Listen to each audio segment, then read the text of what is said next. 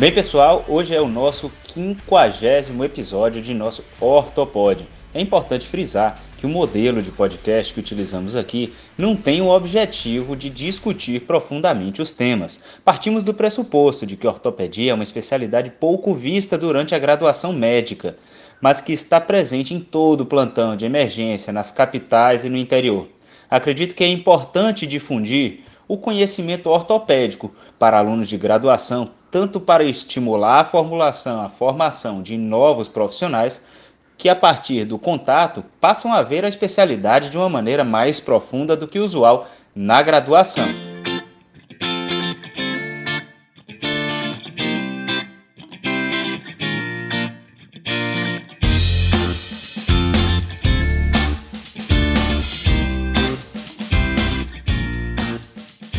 Olá pessoal, bem-vindos a mais um episódio do Ortopod, um podcast de medicina e ortopedia que traz até você conhecimento e reflexões sobre o dia a dia do residente e do estudante.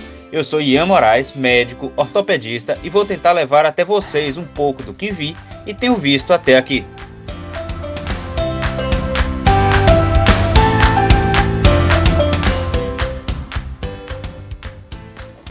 Hoje comemoramos 50 episódios semanais do Ortopod.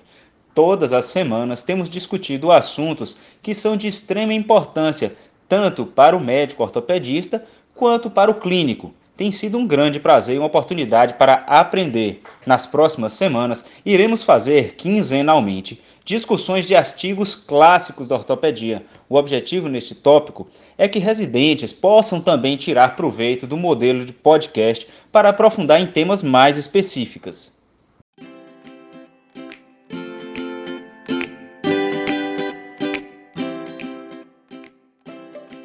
Hoje um episódio comemorativo. Vamos falar sobre um assunto muito importante que vai estar presente em todo o atendimento de emergência no clínico do ortopedista. Vamos falar sobre fraturas expostas. O tratamento inicial é de extrema importância.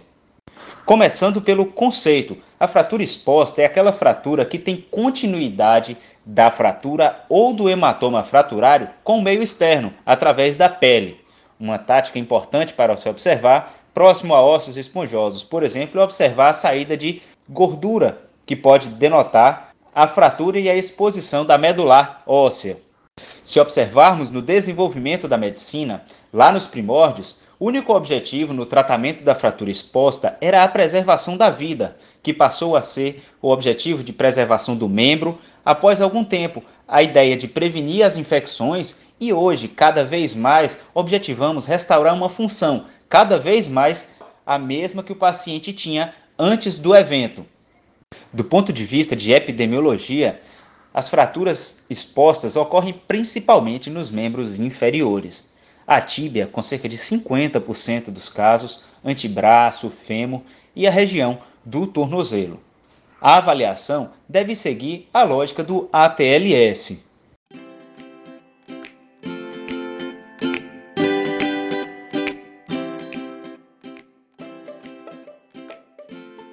Alguns pontos são importantes e muitas vezes discutíveis. Não pensar o sangramento na urgência idealmente.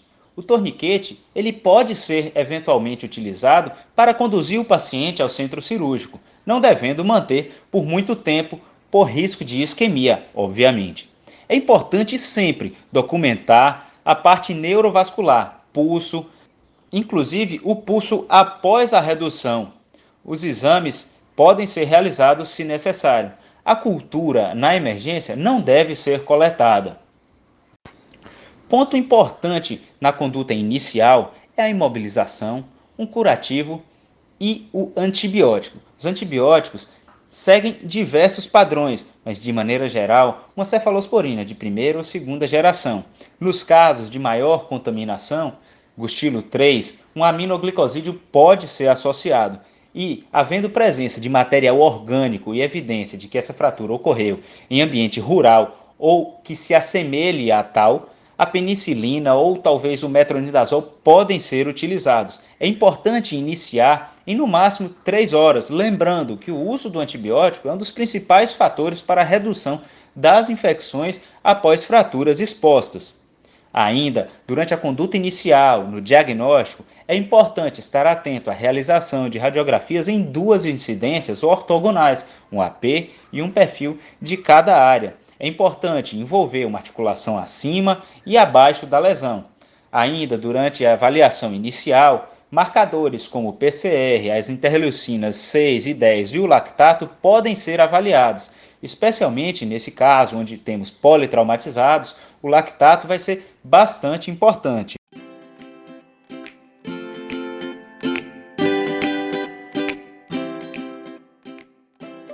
Na década de 70, Gustilo e Anderson publicaram a classificação mais conhecida, provavelmente uma das mais conhecidas da ortopedia, que leva o nome deles. É uma classificação que subdivide as fraturas expostas, aquelas com ferimentos com menos de um centímetro, normalmente por contaminações baixas, lesões do tipo 2 são aquelas maiores que um centímetro, e lesões do tipo 3 são aquelas maiores que 10 centímetros, usualmente subdivididas em tipo A, B e C, ainda que esta tenha sido uma modificação posterior à classificação original, sendo A uma fratura com maior contaminação, maior lesão de partes moles, AB quando a gente tem uma perda muito grave de substância, de cobertura, onde é necessária a cirurgia para reconstrução de partes moles, e a tipo C com a lesão vascular que requeira necessidade de reparo.